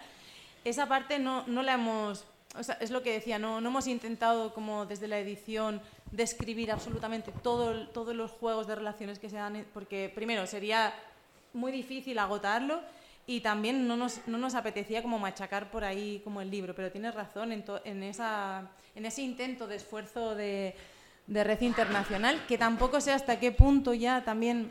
Eh, ahí era difícil diferenciar el movimiento de lo que quedaba de las organizaciones de asambleas, que todavía eran fuertes en algunos sitios y en otros formalmente existían, pero ya estaban de capa caída. Entonces, no sé, yo ahí la verdad que no sé si podéis decir algo, porque los dos también, los tres aquí hemos investigado esto, pero yo no he llegado hasta ahí. Mm, no sé vosotros. Yo quizá eh, una de las resonancias que recuerdo, por lo menos de la parte... Yo, investigué sobre todo el 15M más barrial, el, el segundo tramo, post-sol, ¿no? Fue, por ejemplo, la conexión para lo que fue la primera manifestación que se organizó contra la Troika eh, compartida entre Grecia, Italia y España. Y recuerdo que hubo realmente una articulación, un esfuerzo de preparación colectiva de aquella, de aquella manifestación contra la Troika, la de facto Troika, ¿no? que además fue sincrónica, fue una de las primeras experiencias sincrónicas de movilización y que fue interesante ver cómo hubo ese intento. Es verdad que no fue más allá de lo que fue la experiencia de esa manifestación, también porque cada movimiento tenía, yo creo, enormes diferencias entre sí, lógicamente por la coyuntura, pero un poco del ciclo, ante tu pregunta, si tuviera que decir, oye, una experiencia donde se dio esa articulación, esta, que además fue un éxito aquella manifestación de Fact de Troika, la verdad es que movilizó, pensemos, que incluso en Portugal, es verdad que había sido previo, eh, pero aquello arrastró eh, eh, de una manera potentísima, ¿no? Entonces, bueno, creo que hay algunas experiencias en esa senda. Pasa que luego ya no se pudo profundizar más, ¿no? Sí, yo, yo, estaba pensando ahora simplemente que no reconocería tampoco ninguna estructura como lo que sí llegó a ver en el Antiglob, que sí que había una cierta red de redes, pero que estaba bastante articulada, o sea, que tenía incluso canales concretos de comunicación. Yo creo que no sé si se llegó a algo. Ahora estoy pensando en los trabajos de Eduardo Romanos cuando analiza Occupy Wall Street. Eh, una de las conclusiones que saca él es que el papel de migrantes españoles en, en Nueva York que vienen aquí a ver las tácticas de organización de los indignados es muy clave para el origen de esa asamblea en Nueva York y que se mantenga. Todas es, digamos, él lo llama el concepto de brokerage, que es como difusión, eh, difusión mediada o algo así, ¿no? dentro de las difusiones que hay entre movimientos sociales. Y él plantea que eso, que eso es bastante clave para que se pudiera dar así. Y sobre todo la permanencia de un grupo como, como clave dentro de diferentes comisiones de personas españoles en el Occupy Wall Street fue, no explica todo, pero fue uno de los elementos que contribuyó a que fuese, un, fuese algo de agregación, de desborde social. Me acabo de acordar ahora. por razones personales que nada tienen que ver con la movilización social, yo estaba en Nueva York cuando la manifestación de, del Occupy y fuimos una amiga y yo a la manifestación, que de hecho no sabíamos que era muy bien, y a su Coti Park. Y una cosa que nos impresionó, especialmente a mí, porque venía del 15M, fue cuando se junta la primera asamblea masiva en su Park y tienen que organizarla, empiezan algunas voces a decir hagámoslo como en Madrid. Eso fue una experiencia para mí sobrecogedora. No me imaginaba que de pronto en su Park, que por cierto eran pocos, o me refiero que venías de Madrid, todo te parecía muy pequeño en general, pero, pero la metodología eh, era realmente una réplica de lo que había sido la experiencia madrileña, ¿no? Se toma Madrid porque era como el foco que se tomaba. Lo que pasa es que no, no era orgánico, o sea, no era una organicidad, como si fue luego lo de FAC de Troika o algunas experiencias, ¿no? Sí que simplemente por añadir que es que el trabajo de Eduardo está muy bien. Para mí también fue muy interesante, eh, especialmente porque quiero recordar que él hablaba de cómo eh, justamente la, presencia de estas personas que eran expatriadas, expatriados españoles, que vienen aquí en verano, están aquí en el 15M y vuelven, hizo que se usase el manual de asamblearismo de Sol, que por cierto el manual de asamblearismo de Sol se había creado en la Asamblea Granada, que si no lo sabéis os lo cuento yo.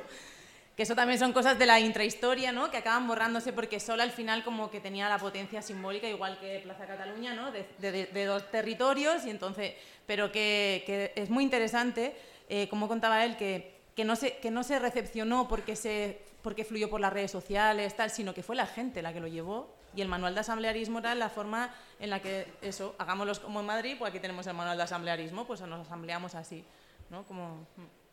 Bueno, lo primero, eh, como dar las gracias, porque, bueno, a pesar de que no me haya leído el libro todavía, por lo que comentáis, pues es un análisis que va más allá ¿no? de la hipótesis que se, ha, que se ha extendido ¿no? de dentro de los espacios políticos de que o una de dos, o el 15M ha sido como algo incluso de desprestigio, ¿no? como que ahora hay una línea de crítica como el 15M, como que lo que ha surgido de ahí no ha servido para tanto, o la de simplemente ha servido para reemplazar las élites. ¿no? Pues esto parece que, que al menos pretende como profundizar en, en, una intrahistoria que es mucho más rica que, que explicar simplemente eso. Yo quería preguntaros que, no sé si, a lo mejor no, no sé si, como habéis profundizado en esto y demás, y es cómo explicáis que, bueno, yo como persona joven, eh, o un poco joven, que empecé a militar el propio 15 de mayo, ¿cómo explicáis que personas como muy jóvenes ahora, ¿no? que no han vivido eh, ese 15M, que incluso su, 15M podría ser el 8M, cómo hay como un sector juvenil que, que ha recogido como ese giro neorrancio de, como de los, de los adultos neorrancios, ¿no? y ahora están como montando estructuras que, que rehuyen del 15M, que, que, lo denigran, que rehuyen del feminismo, ¿no? En Euskadi hay ejemplos como el GKS, en Madrid eh, también como que se empieza a generar como esos debates. ¿Cómo, ¿Cómo, explicáis o cómo analizáis que después de todo este ciclo de, de, 15M, que eh, ha sido como muy rico, cómo estas nuevas generaciones de repente como han rehuido de, de todo eso, cómo han hecho como un giro neorrancio? ¿Es por falta de memoria? ¿Es por falta de análisis como de este tipo? Esa es la pregunta. Tema GKS, yo no tengo claro que en Euskadi el 15M fuera un fenómeno importante en la política de Euskadi. Creo que GKS, por lo poco que he leído sobre ello, porque comparto movimiento contigo, porque vemos un nuevo debate sobre cuáles deberían ser las tácticas y las estrategias, incluso el debate sobre qué es táctica y estrategia en los movimientos sociales, em, que viene ahí, pero creo que viene de un imaginario, eh, no sé, me da la sensación, son, estos son una hipótesis cuñada, de, que, de que la limitación de la situación actual con respecto a la capacidad de legislación, la capacidad de logro de la parte del lobby, del movimiento y la pandemia y todas estas cosas que ha generado pueden, mm, lo que pasa es que de Euskadi yo no tengo mucha idea, pueden generar un nuevo tipo de radicalidad, pero yo no tengo tan claro que el tema GKS se pueda extrapolar a la realidad de Madrid. También eh, eso entronca con otra movida que es que el 15M en Euskadi no fue especialmente importante. Eh, es que Euskadi ha tenido sus propios 15M. Eh, Euskadi o Escalerría, no quiero que nadie se ofenda. Em, y por la parte de los eh, neorrancios, rojipardis y todas estas cosas, pues, mm, no sé, como viendo la literatura, eh, creo que el 15M impregnó literatura también, hay una nueva generación de escritoras que no hablan del 15M, pero no se, para mí no se puede entender esa nueva generación de escritoras sin el 15M, eh, sea Cristina Morales, sea eh, Elizabeth Duval, ¿no? Eh, todas estas. Porque el 15M es un parteaguas, es un es un nuevo paradigma, entonces son nuevos malestares, nuevas precarizaciones, nueva politización. Entonces eso también genera como ejes, ejes de debate, y yo creo que, por ejemplo, lo que hace Ana Iris es resignificar un eje, pero sí que, sí que no creo que se pueda entender feria si los ejes de debate del 15M. Porque ella resignifica, una de las cosas que hace es resignificar esta cosa de las clases medias desclasadas que viven peor que sus padres y que sus madres y que ella lo compara siempre como esa vuelta, esa cosa, esa falsa nostalgia de vuelta al pueblo, mis padres vivían mejor, ¿no? Y todas esas cosas. No te he contestado mucho, pero es lo poco que sé sobre lo que me pregunta. Yo, la verdad que de GKS, es la primera noticia que tengo, me voy a poner a buscarlo. Eh, sí que sobre el 15M en Euskal Herria realmente no, yo creo que no fue un acontecimiento importante. Yo soy de Iruña y, fui a Iruña justo cuando fue el 15M. La asamblea la cambada era una cosa pequeñita, delimitada, con, con, o sea, era como versión demasiado polité de lo que era el 15M y sobre todo que el tema en aquel momento en Euskal Herria era si Batasuna, Bildu, vamos, la izquierda Berchale se podía presentar a las elecciones o no. Ese era el tema cuando fue el 15M. Entonces, como que creo que ahí, eh, eh, por ese lado, no. Yo sí creo que es algo. Yo analicé, una de las cosas que analicé fue por qué, por desaparecen las acampadas o qué, dice la gente de por qué deja de participar, o sea, qué pasa ahí. Y sí que siento que, por un lado, el fin de las acampadas y el fin que llevó, bueno, un poquito después, pero eh, ya en el fin de la acampada y, y, para mí en lo que hace que se vacíen las asambleas, uno de los motores que hace que hay muchas, muchos factores, pero uno que yo creo que es importante es que la gente se va muy desafecta de las asambleas y también de la acampada. Eh, es muy complejo de explicar aquí, pero vamos, mi análisis es que la cultura política de alguna manera que había gobernado, había convivido con otras, pero que había estado imperando un poco en el 15M, que era la de la colaboración, se resquebraja y ahí todo el mundo, desde la cultura de la colaboración, perdón, de la organización de izquierdas, empieza a intentar capitalizar el espacio y empieza a ser un espacio muy tenso. Y eso yo creo que es algo que, que, sí que puede explicar o que, por ahí a lo mejor se me ocurre que puede estar alguna de las ideas de entender por qué, que es algo que a mí me ronda la cabeza todo el rato, o sea, por qué un movimiento que, que se funda en asamblearismo eh, de manera autónoma rehuye tan rápidamente del asamblearismo y, de alguna manera ese flujo tan rápido hacia la formación de partidos, hacia, hacia la política institucional, etcétera, etcétera, ¿no? Y de alguna manera sí que en ese momento ya había mucho, incluso cuando estaba el 15M. Cuando estaba el 15M no todo fue bonito para el 15M. O sea, había muchísima gente que iba ahí a mirar aquello, a decir esto come flores aquí, esto no va para ningún lado, las asambleas son un infierno, que lo eran también, que lo eran, pero que también era una, una experimentación, ¿no? O sea, había un poco de todo. Y yo creo que hay un análisis muy negativo del asamblearismo cuando acaba el 15M, muy negativo, que es algo que me sorprende mucho porque y creo que, puede ser que, que, detrás de eso puede estar una malas experiencias también en el asamblearismo, llamar a asambleas a cosas que no eran asambleas también, porque a ver, 3.000 personas no es una asamblea, ni 100 apenas se puede ser una asamblea, ¿no? O sea, había como muchas cuestiones ahí en juego y de alguna manera como si hubiese una especie de relato sobre eso, esto no ha funcionado, entonces tenemos que ir hacia otras formas y ojalá lo más leninistas posibles. Ya, ojalá que sea lo más bajando líneas de arriba, o sea, nos hemos pasado al formato e, a mí eso me, ha sorprendido muchísimo siempre, no y todavía no, no sé, ya digo, creo que estamos demasiado encima para entender qué ha pasado ahí y, qué, y todo este mm, fenómeno que estaba relatando y que se puede ver como de, de conservadurismo de izquierdas, de, tanto en lo ético, moral, etcétera, como también en, lo, en las ideas de cómo nos tenemos que organizar. Hemos vuelto a organizaciones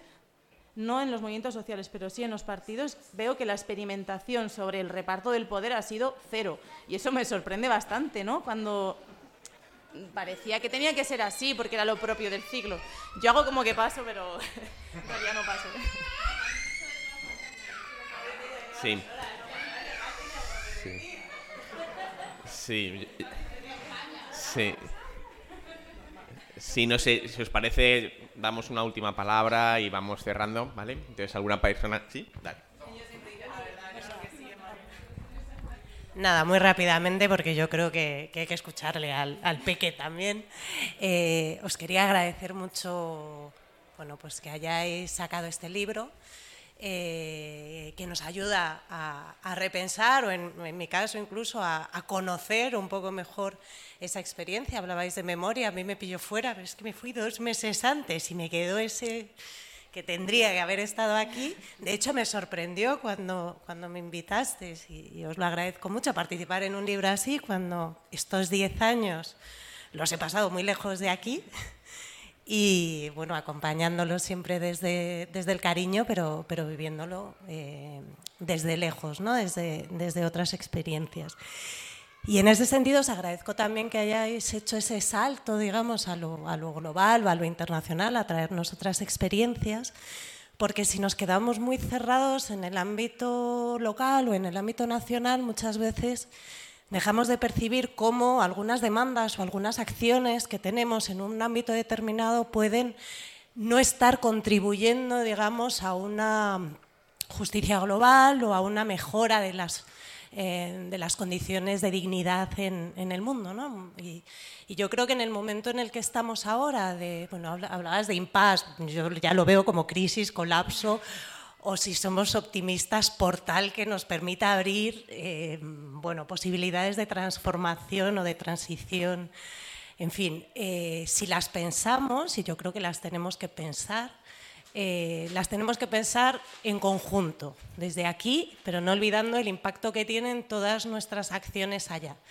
El texto con el que participo en el libro es precisamente sobre extractivismo, lo escribo con, María, y, es un tema que nos preocupa muchísimo, incluso en este momento de, pactos verdes y transiciones energéticas y energías limpias en, en Europa o en los países del norte eh, global y que están teniendo un impacto todavía mayor en términos medioambientales en los países del sur, ¿no? porque las materias eh, primas que se necesitan para esas energías limpias eh, se siguen extrayendo de los países del sur. María también me decía que os dijera que estamos en un momento muy difícil en relación a ese extractivismo, pero que todavía se respira lucha y que todavía hay mucho, mucho activismo eh, allí que está pensando ese tipo de salidas y entroncando un poco con, con lo que habrías de ese debate, ¿no? Universidad, militancia, bueno, pues es verdad que se ha avanzado mucho en, en la investigación militante y se ha intentado tender, tender puentes, pero las mujeres de, Río de Janeiro que luchaban contra el extractivismo nos decían que ahora, un poco en la línea de lo que estaba comentando Marta, era la hora de saltar a, la militancia investigadora o investigativa, o sea, que sea el propio militante el que busque las herramientas a través de las cuales pueden producirse saberes sobre una situación. Entonces, bueno, creo que es un, un debate muy bonito. Os agradezco muchísimo que nos hayáis abierto ese espacio y que nos encontremos en muchos más. Bueno, pues os parece, lo dejamos aquí. Nada, agradeceros a todos y a todas que hayáis venido, que queréis estar. Y, ah, querías una última. Vale, perdón. No, no, dale, dale, yo... Sí, que, porque es eh, otro evento que tiene mañana, que de otro libro, eh, que se, se, responde, ¿no? Porque es sobre lo que es Madrid, que también uh, es uh, una experiencia de Sí, sí, sí, sí. No sé si me puedo permitir de decirlo. Bueno, sí, sí, sí, sí, sí. Hay un centro social muy profesional de tres veces que está muy cerca de aquí, pues hacemos esto a las 12. Eh, pues de, venir a, a, ver con la, la autora también de, del libro y bueno, estas cosas a las 12 en tres veces. Bueno, y está la de 15, o sea, del archivo 15N, que recoge carteles de toda la década también. ¿También hay en el centro? También en el centro, ah, que, que, también Claro que sí, claro que sí, qué guay. Luego tenemos que ver muy pinchos. Ah, bueno. No, nada, yo solamente quería decir para el final que, que este libro lo hemos hecho porque un montón de amigas y amigos nos habéis apañado escribiendo, Dani que está ahí traduciendo, eh, bueno, Felipe también se encargó de traducción, Felipe que el, papá, el super papá, pues que hizo la portada, la foto, no sé, como que el libro ha salido por, por el apaño de un montón de gente, si no, no sale, y creo que es bonito por eso también, o sea, que, que, que también era un reto para nosotras el poder hacer este libro desde otras lógicas también. A veces las lógicas universitarias son se entrega tal día y se entrega tal día y da igual, ¿no? Y como que eso sí que yo me llevo esto de este proceso muy chulo, como que nos hemos cuidado, hemos cuidado a la gente, necesito más tiempo, por supuesto, o sea, no sé, como que hemos intentado un poco respetarnos también la vida, que a veces en la academia nos la respetamos como muy poco, ¿no? Entonces, como que eso fue, ¿no? Como la misión un poco que teníamos al principio era, por favor, que nos respetemos la vida haciendo este libro, ¿no? Que no sea yo creo que, que, lo hemos hecho bastante y eso me tiene muy súper contenta. Y en pandemia, eso es encima, o sea que como que está guay, yo creo que saquemos esto después de todo este tiempo, que este es el fruto, pues está bonito. Pues nada, gracias. Muchas gracias. Muy bien.